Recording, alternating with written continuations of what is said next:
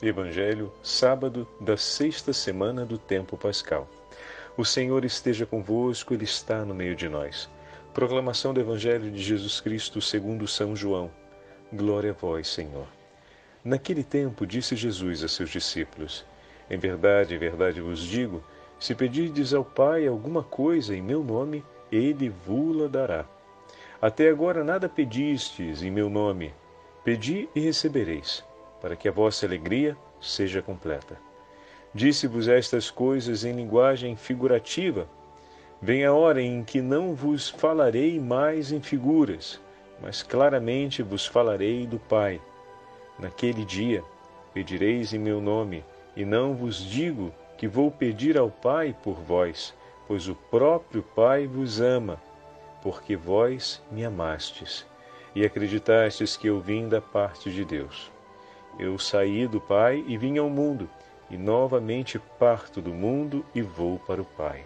Palavra da salvação. Glória a vós, Senhor.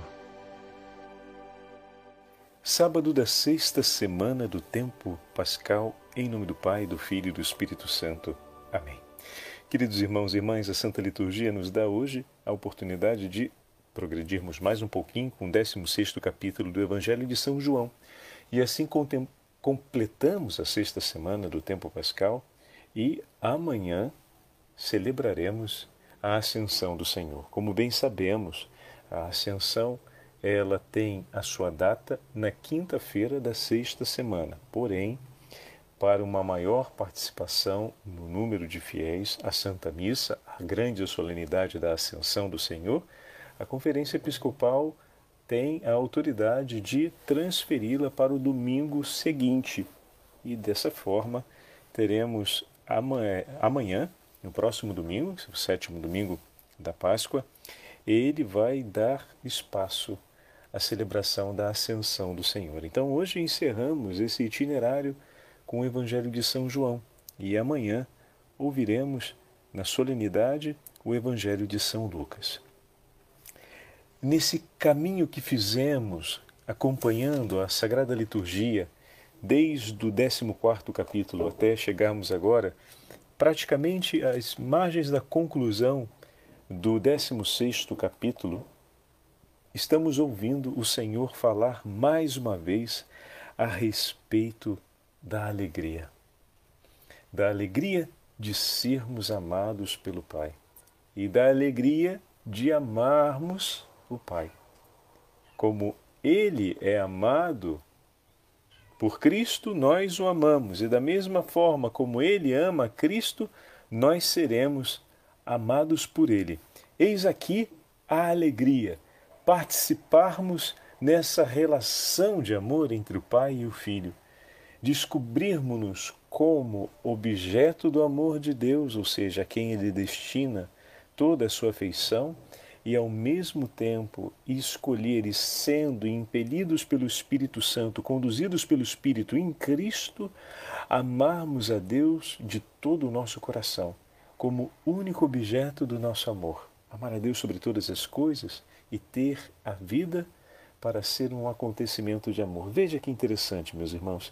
Se por conta do pecado viramos as costas para Deus, por, pela ação do Espírito Santo e por Cristo Jesus, outra vez nos orientamos na direção de Deus.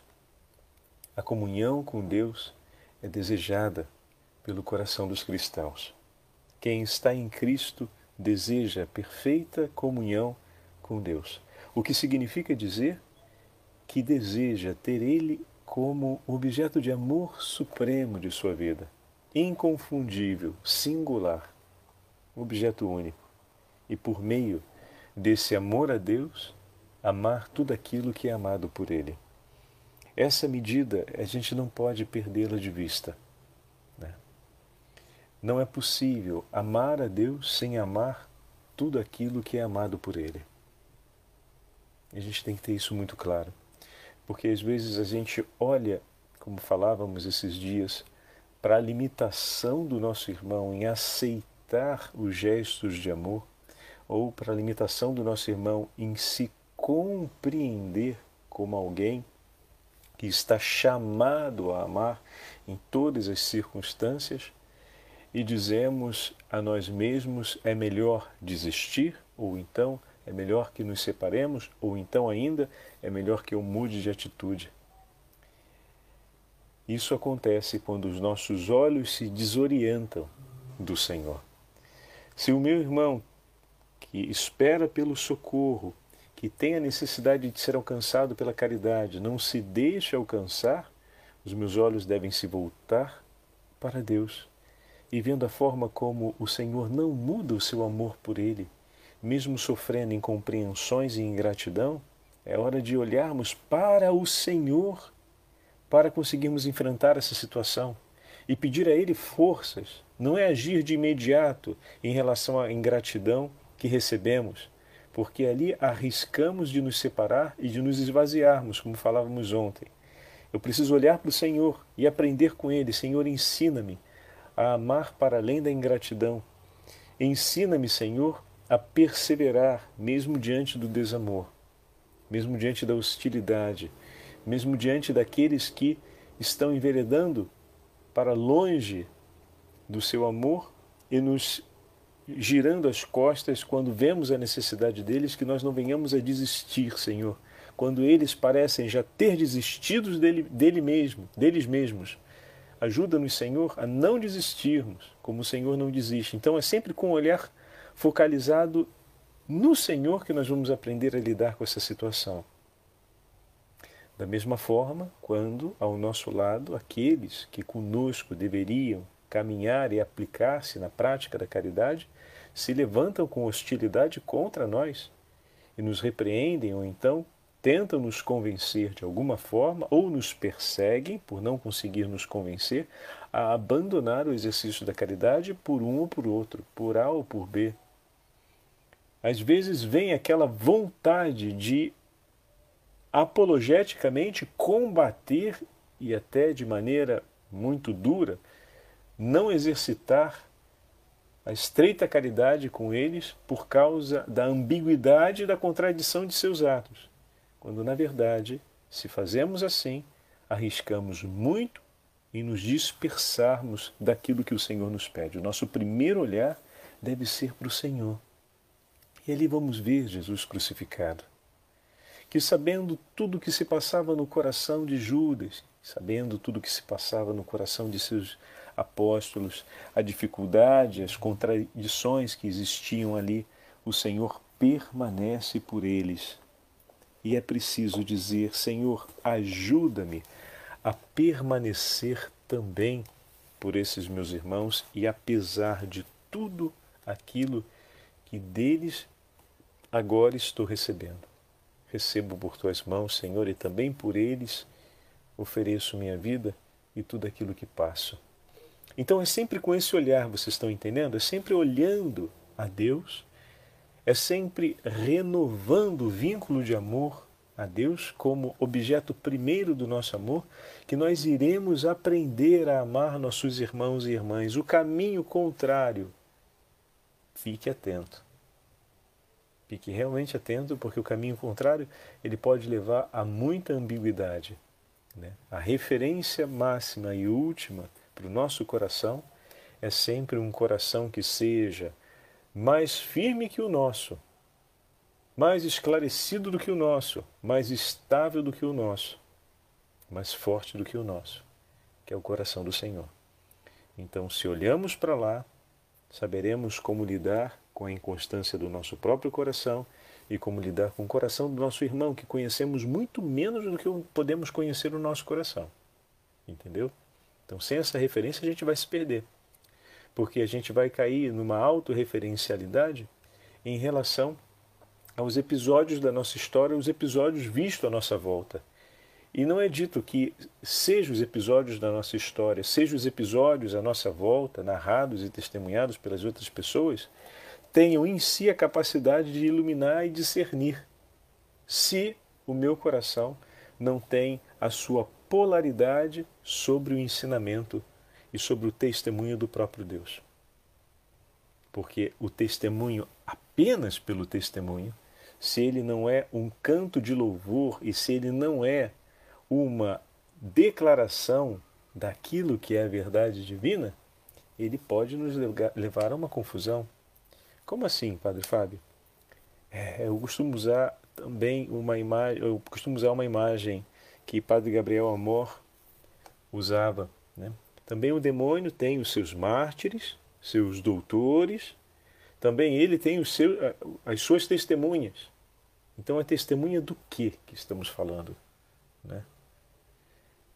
O testemunho, se ele, o testemunho de alguém que por boa vontade realizou aquilo que imaginava ser certo, ou o testemunho de uma pessoa que, à luz da fé que vive, soube orientar a sua boa vontade na prática daquilo que é justo, daquilo que é certo. É bem diferente, né? Então a boa educação me diz que eu não devo desejar e praticar o mal contra as pessoas. Mas a boa educação não me leva ao estrito senso de dizer, ainda que você esteja diante da hostilidade daqueles que você se propôs a amar e que são necessitados diretamente do seu ato de amor, ainda que você esteja sobre essa hostilidade, você deve permanecer amando. Não chega a esse ponto. Porque o direito a defender-se da agressão e com isso poder admitir um ato de agressão é possível por lei e pode ser moralmente justo. Entretanto, podemos ainda agir para além dessa normativa. A opção de ovelha entregue nas mãos do, do tosqueador é uma opção que o Senhor fez. Ele poderia ter falado e ter reagido de muitos modos e maneiras, mas ele escolheu permanecer fiel à palavra do Pai e não rogar a si nenhum direito que ele poderia ter feito. Mas ele preferiu confiar a sua causa nas mãos do justo juiz. E ponto. Essa é uma escolha possível. Escolher a sua própria defesa não seria uma escolha equívoca, mas nem seria algo errado. Mas escolher confiar a sua defesa ao justo juiz excede aquilo que a lei pode considerar como bom e justo. Então, quando a gente fala de testemunho, me perdoem se eu alonguei um pouco, é porque nem, nem sempre só um testemunho pelo testemunho ele tem o poder de orientar na direção de Deus. Porque se ele não recorda o princípio, o valor e a centralidade da fé no iluminar as decisões né, e o comportamento admitido, ele não necessariamente nos orienta na direção de um crescimento na fé. Ele é apenas um testemunho, um bom testemunho, né? Mas o testemunho que nos leva para junto de Deus é aquele que está enraizado sobre uma autêntica experiência de fé. Então, feito esse parêntese, fechando essa, essa observação, a gente volta ao texto e pode olhar outra vez aquilo que o Senhor nos fala até agora não pedistes nada em meu nome. Pedi e recebereis, para que a vossa alegria seja completa. Tenho dito tudo isso em parábolas, mas vai chegar a hora em que não vos falarei mais em parábolas. Falar-vos-ei claramente ao Pai. Nesse dia pedireis em meu nome, e não vos digo que rogarei por vós ao Pai, pois o próprio Pai vos ama, porque vós me amastes e acreditastes que eu saí de Deus. Eis aqui o testemunho, que acreditastes que eu saí de Deus. A fé está sempre na base do nosso testemunho. O cristão é aquele que vive a sua escolha por Deus e a sua escolha pelo próximo e amar ao próximo como Deus nos ama. Então, o fazemos por Deus. Isso é muito importante O crescimento na fé está em ter sempre o Senhor como a centralidade do nosso, para o nosso discernimento e para a escolha de cada um dos nossos atos. E o risco da dispersão é sempre quando nós caímos numa autorreferencialidade, que esse vínculo com o Senhor, como referência primeira e última de cada ato nosso, se perde ou começa a diminuir. E a gente passa a voltar sobre nós mesmos, sobre as páginas da nossa história, mas sem renovarmos o vigor da nossa fé, a memória da nossa fé, sem renovarmos as palavras do Senhor e sem renovarmos as escolhas associadas a essa vida. Aí a gente vai devagarzinho murchando e pode por fim se dispersar, como falamos ainda há pouco. Mas o Evangelho hoje nos diz que o agir e a comunhão com Cristo nos leva a esse grande ato de fé. Ou seja, tudo na vida do cristão terminará sendo amado como Cristo ama. Tudo na vida do cristão terminará por tornar-se entrega de caridade como Cristo se entrega por nós. O Beato Columba Marmion escreve assim, falando sobre essa representação. Né? É bonito.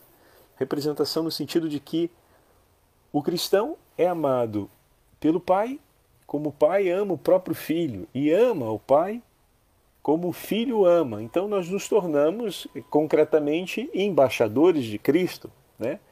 porque onde estivermos, somos essa representação autónoma autorizada de Cristo. Ou seja, temos sobre nós a autoridade do Senhor nas duas dimensões. Daquele que age em relação a Deus, como o próprio Filho age em relação ao Pai, e daquele que vive e recebe o amor do Pai, como o próprio Cristo recebe, e esse amor recebido pelo Filho é sempre colocado em favor dos homens, como ato de caridade e reconciliação. Então, assim é o cristão no mundo. Né? Escreve o Beato Columba Marmion. Somos embaixadores da Igreja. Ora, qual é a qualidade fundamental de um embaixador? Ser competente? Ser poderoso? Dispor de uma grande fortuna? Ter crédito? Brilhar pelas, pelos seus talentos pessoais? Ser persona grata? Junto do soberano a quem é enviado? Tudo isso é útil e necessário. Todas essas qualidades contribuirão, sem dúvida, para o sucesso da sua ação, mas serão insuficientes e estéreis, desviar-se-ão até do fim previsto, se o embaixador não se identificar o mais perfeitamente que puder com as intenções e os sentimentos do soberano que o envia com, as, com os interesses do país que ele representa. Olha, fantástico. Estamos aqui de novo no que acabamos de falar.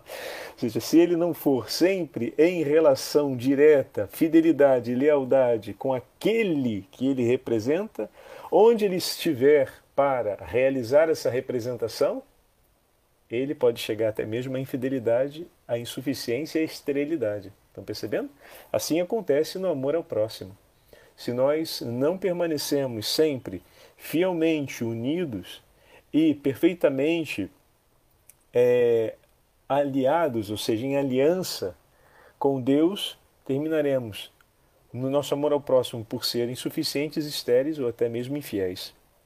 Vamos lá. Ora, a igreja é nossa delegada junto do reino dos, do, junto do Rei dos Reis, junto do trono de Deus.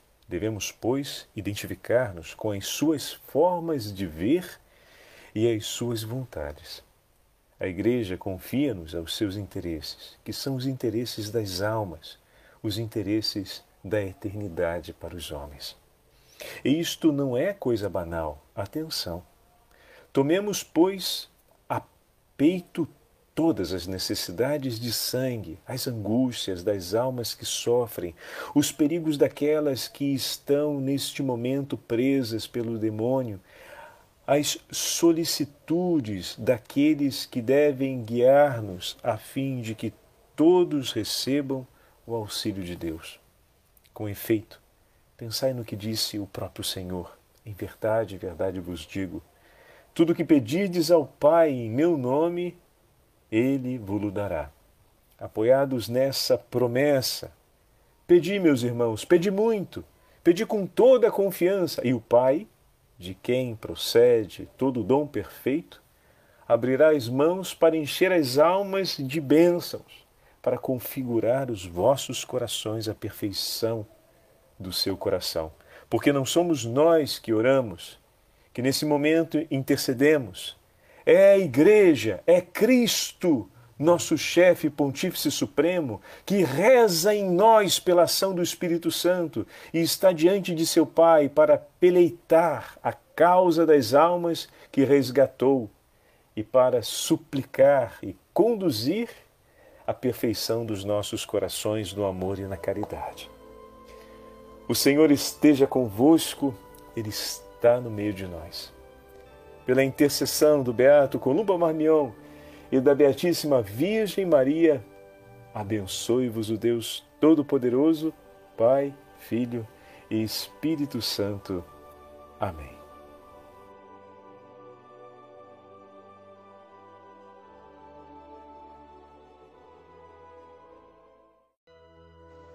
Evangelho, sábado da sexta semana do tempo pascal. O Senhor esteja convosco, Ele está no meio de nós. Proclamação do Evangelho de Jesus Cristo segundo São João. Glória a vós, Senhor. Naquele tempo disse Jesus a seus discípulos: Em verdade, em verdade vos digo, se pedirdes ao Pai alguma coisa em meu nome, Ele vula dará. Até agora nada pedistes em meu nome. Pedi e recebereis para que a vossa alegria seja completa. Disse-vos estas coisas em linguagem figurativa. Vem a hora em que não vos falarei mais em figuras, mas claramente vos falarei do Pai. Naquele dia pedireis em meu nome, e não vos digo que vou pedir ao Pai por vós, pois o próprio Pai vos ama, porque vós me amastes e acreditastes que eu vim da parte de Deus. Eu saí do Pai e vim ao mundo, e novamente parto do mundo e vou para o Pai. Palavra da salvação. Glória a vós, Senhor. Sábado da sexta semana do tempo pascal, em nome do Pai, do Filho e do Espírito Santo. Amém.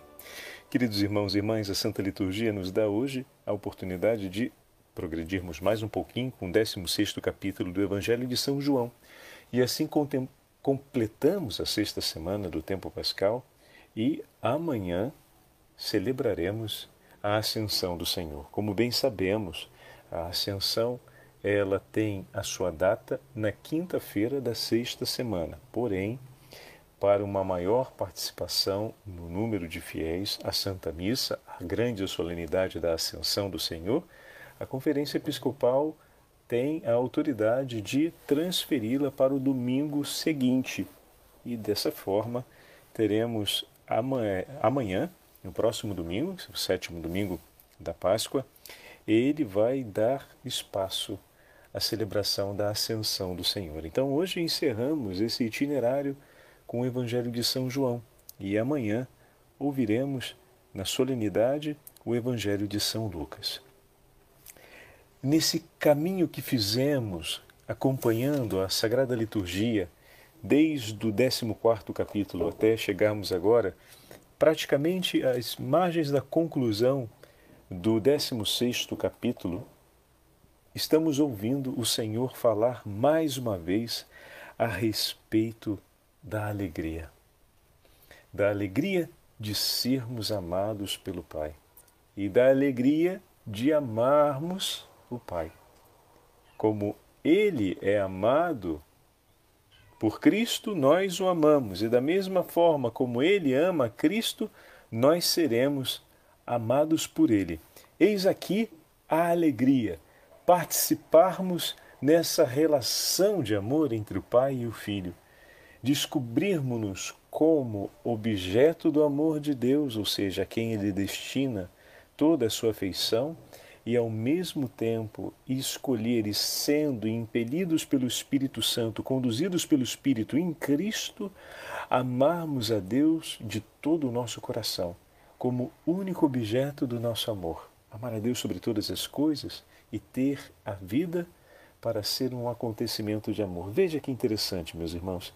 Se por conta do pecado viramos as costas para Deus, por, pela ação do Espírito Santo e por Cristo Jesus, outra vez nos orientamos na direção de Deus. A comunhão com Deus é desejada pelo coração dos cristãos. Quem está em Cristo deseja perfeita comunhão com Deus, o que significa dizer que deseja ter Ele como objeto de amor supremo de sua vida, inconfundível, singular, objeto único. E por meio desse amor a Deus, amar tudo aquilo que é amado por Ele. Essa medida a gente não pode perdê-la de vista. Né? Não é possível amar a Deus sem amar tudo aquilo que é amado por Ele. A gente tem que ter isso muito claro. Porque às vezes a gente olha, como falávamos esses dias, para a limitação do nosso irmão em aceitar os gestos de amor, ou para a limitação do nosso irmão em se compreender como alguém que está chamado a amar em todas as circunstâncias, e dizemos a nós mesmos é melhor desistir, ou então é melhor que nos separemos, ou então ainda é melhor que eu mude de atitude. Isso acontece quando os nossos olhos se desorientam do Senhor. Se o meu irmão, que espera pelo socorro, que tem a necessidade de ser alcançado pela caridade, não se deixa alcançar, os meus olhos devem se voltar para Deus.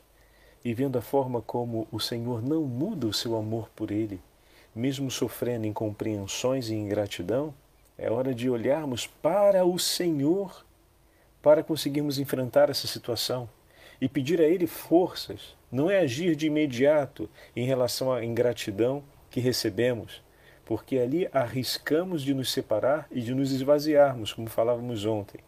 Eu preciso olhar para o Senhor e aprender com Ele. Senhor, ensina-me a amar para além da ingratidão. Ensina-me, Senhor, a perseverar mesmo diante do desamor, mesmo diante da hostilidade, mesmo diante daqueles que estão enveredando para longe do seu amor e nos girando as costas quando vemos a necessidade deles, que nós não venhamos a desistir, Senhor. Quando eles parecem já ter desistido dele, dele mesmo, deles mesmos. Ajuda-nos, Senhor, a não desistirmos, como o Senhor não desiste. Então é sempre com o olhar focalizado no Senhor que nós vamos aprender a lidar com essa situação.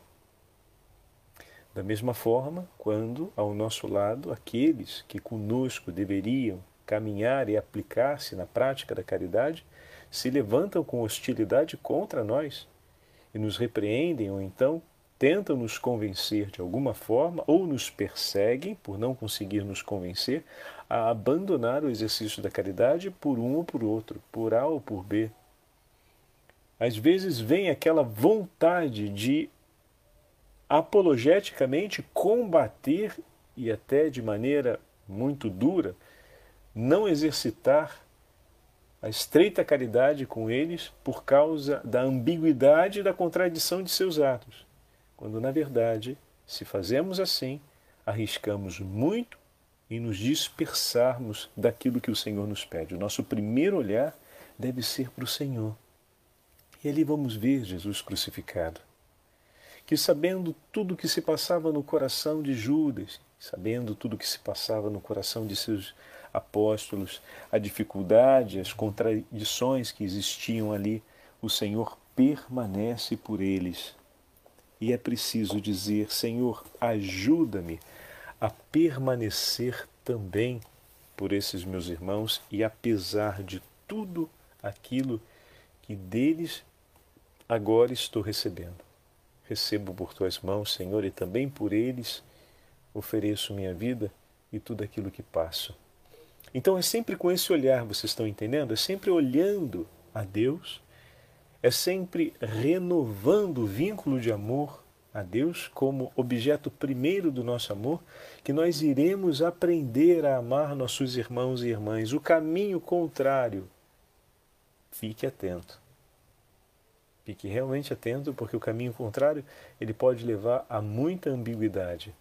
Né? A referência máxima e última para o nosso coração é sempre um coração que seja mais firme que o nosso, mais esclarecido do que o nosso, mais estável do que o nosso, mais forte do que o nosso, que é o coração do Senhor.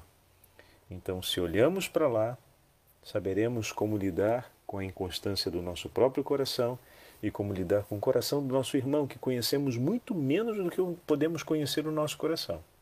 Entendeu? Então, sem essa referência, a gente vai se perder.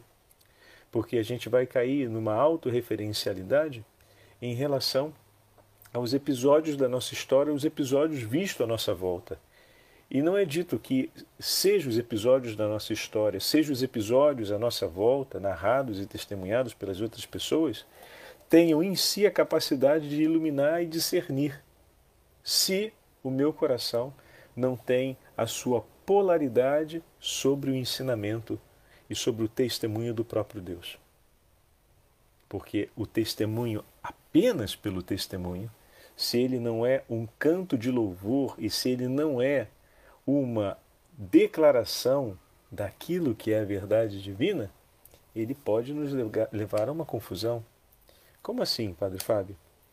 É, eu costumo usar também uma imagem, eu costumo usar uma imagem que Padre Gabriel Amor usava. Né?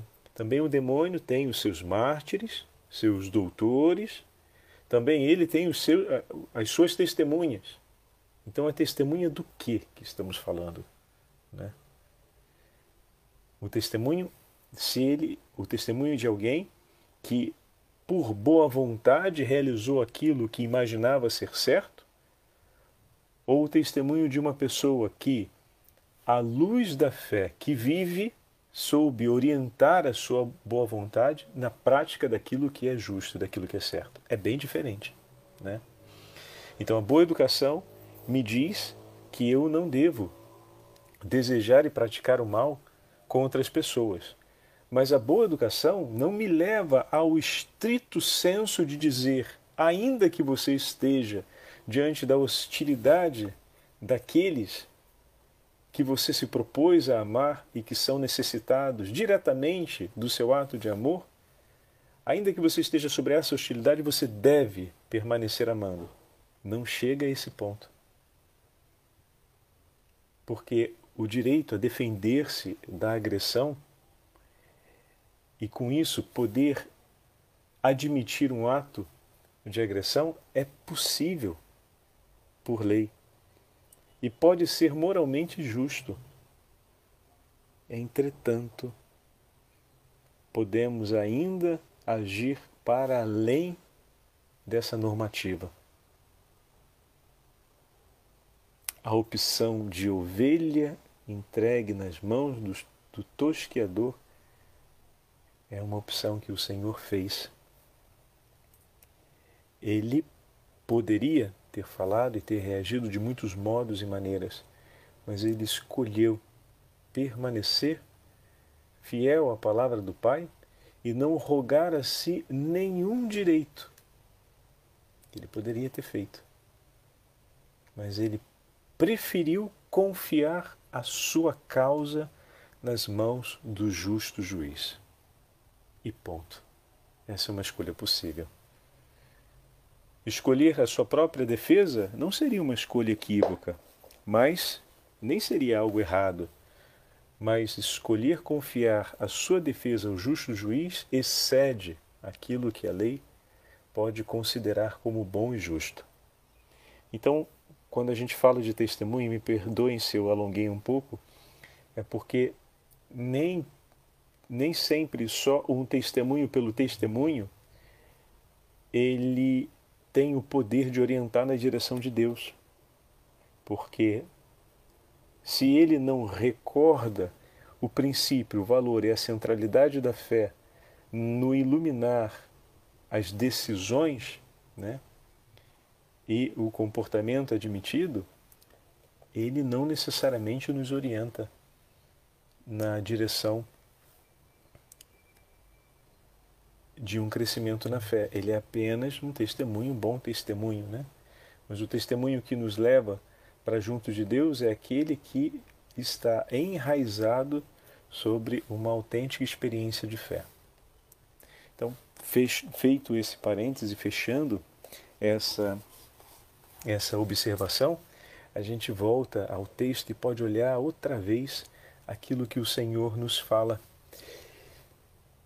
Até agora não pedistes nada em meu nome. Pedi e recebereis, para que a vossa alegria seja completa. Tenho dito tudo isso em parábolas, mas vai chegar a hora em que não vos falarei mais em parábolas, falar-vos-ei claramente ao Pai. Nesse dia pedireis em meu nome, e não vos digo que rogarei por vós ao Pai, pois o próprio Pai vos ama, porque vós me amastes e acreditastes que eu saí de Deus. Eis aqui o testemunho, que acreditastes que eu saí de Deus. A fé está sempre na base do nosso testemunho. O cristão é aquele que vive a sua escolha por Deus e a sua escolha pelo próximo e amar ao próximo como Deus nos ama. Então, o fazemos por Deus. Isso é muito importante. O crescimento na fé está em ter sempre o Senhor como a centralidade do nosso para o nosso discernimento e para a escolha de cada um dos nossos atos.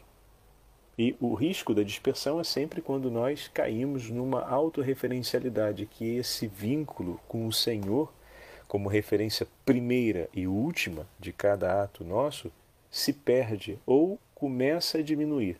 E a gente passa a voltar sobre nós mesmos, sobre as páginas da nossa história, mas sem renovarmos o vigor da nossa fé, a memória da nossa fé sem renovarmos as palavras do Senhor e sem renovarmos as escolhas associadas a essa vida. Aí a gente vai devagarzinho murchando e pode por fim se dispersar, como falamos ainda há pouco.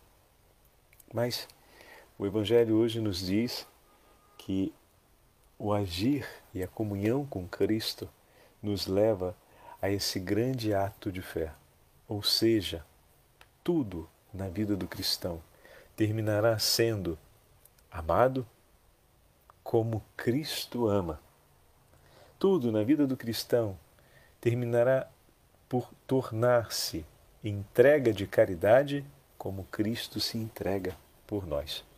O Beato Columba Marmion escreve assim, falando sobre essa representação. Né? É bonito.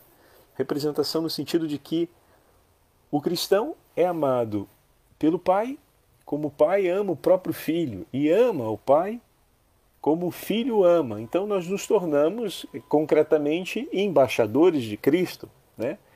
Porque onde estivermos somos essa representação autorizada de Cristo, ou seja, temos sobre nós a autoridade do Senhor nas duas dimensões, daquele que age em relação a Deus, como o próprio filho age em relação ao Pai, e daquele que vive e recebe o amor do Pai, como o próprio Cristo recebe, e esse amor recebido pelo Filho é sempre colocado em favor dos homens, como ato de caridade e reconciliação. Então, assim é o cristão no mundo. Né?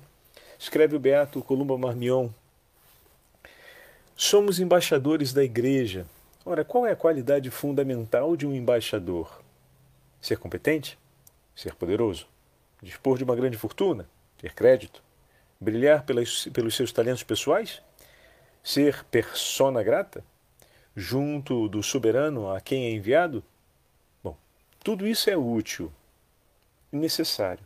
Todas essas qualidades contribuirão, sem dúvida, para o sucesso da sua ação mas serão insuficientes e estéreis, desviar-se-ão até do fim previsto, se o embaixador não se identificar o mais perfeitamente que puder com as intenções e os sentimentos do soberano que o envia, com, as, com os interesses do país que ele representa. Olha, fantástico. Estamos aqui de novo no que acabamos de falar. Ou seja, se ele não for sempre em relação direta, fidelidade lealdade com aquele que ele representa, onde ele estiver para realizar essa representação, ele pode chegar até mesmo à infidelidade, à insuficiência e à esterilidade. Estão percebendo? Assim acontece no amor ao próximo. Se nós não permanecemos sempre fielmente unidos e perfeitamente é, aliados, ou seja, em aliança com Deus, terminaremos no nosso amor ao próximo por ser insuficientes, estéreis ou até mesmo infiéis. Vamos lá. Ora, a igreja é nossa delegada junto do reino dos, do, junto do Rei dos Reis, junto do trono de Deus. Devemos, pois, identificar-nos com as suas formas de ver e as suas vontades. A Igreja confia-nos aos seus interesses, que são os interesses das almas, os interesses da eternidade para os homens. E isto não é coisa banal. Atenção. Tomemos, pois, a peito todas as necessidades de sangue, as angústias das almas que sofrem, os perigos daquelas que estão neste momento presas pelo demônio, as solicitudes daqueles que devem guiar-nos a fim de que todos recebam o auxílio de Deus. Com efeito, pensai no que disse o próprio Senhor. Em verdade, verdade vos digo: tudo que pedirdes ao Pai em meu nome, ele vos dará. Apoiados nessa promessa, pedi, meus irmãos, pedi muito, pedi com toda a confiança, e o Pai de quem procede todo o dom perfeito, abrirá as mãos para encher as almas de bênçãos, para configurar os vossos corações à perfeição do seu coração. Porque não somos nós que oramos, que nesse momento intercedemos.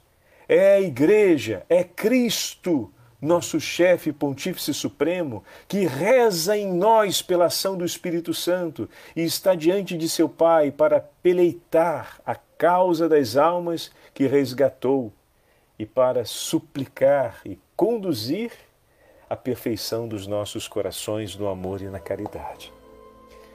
O Senhor esteja convosco, Ele está no meio de nós.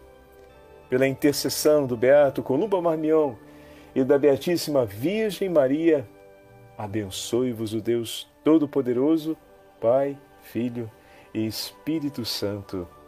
Amém.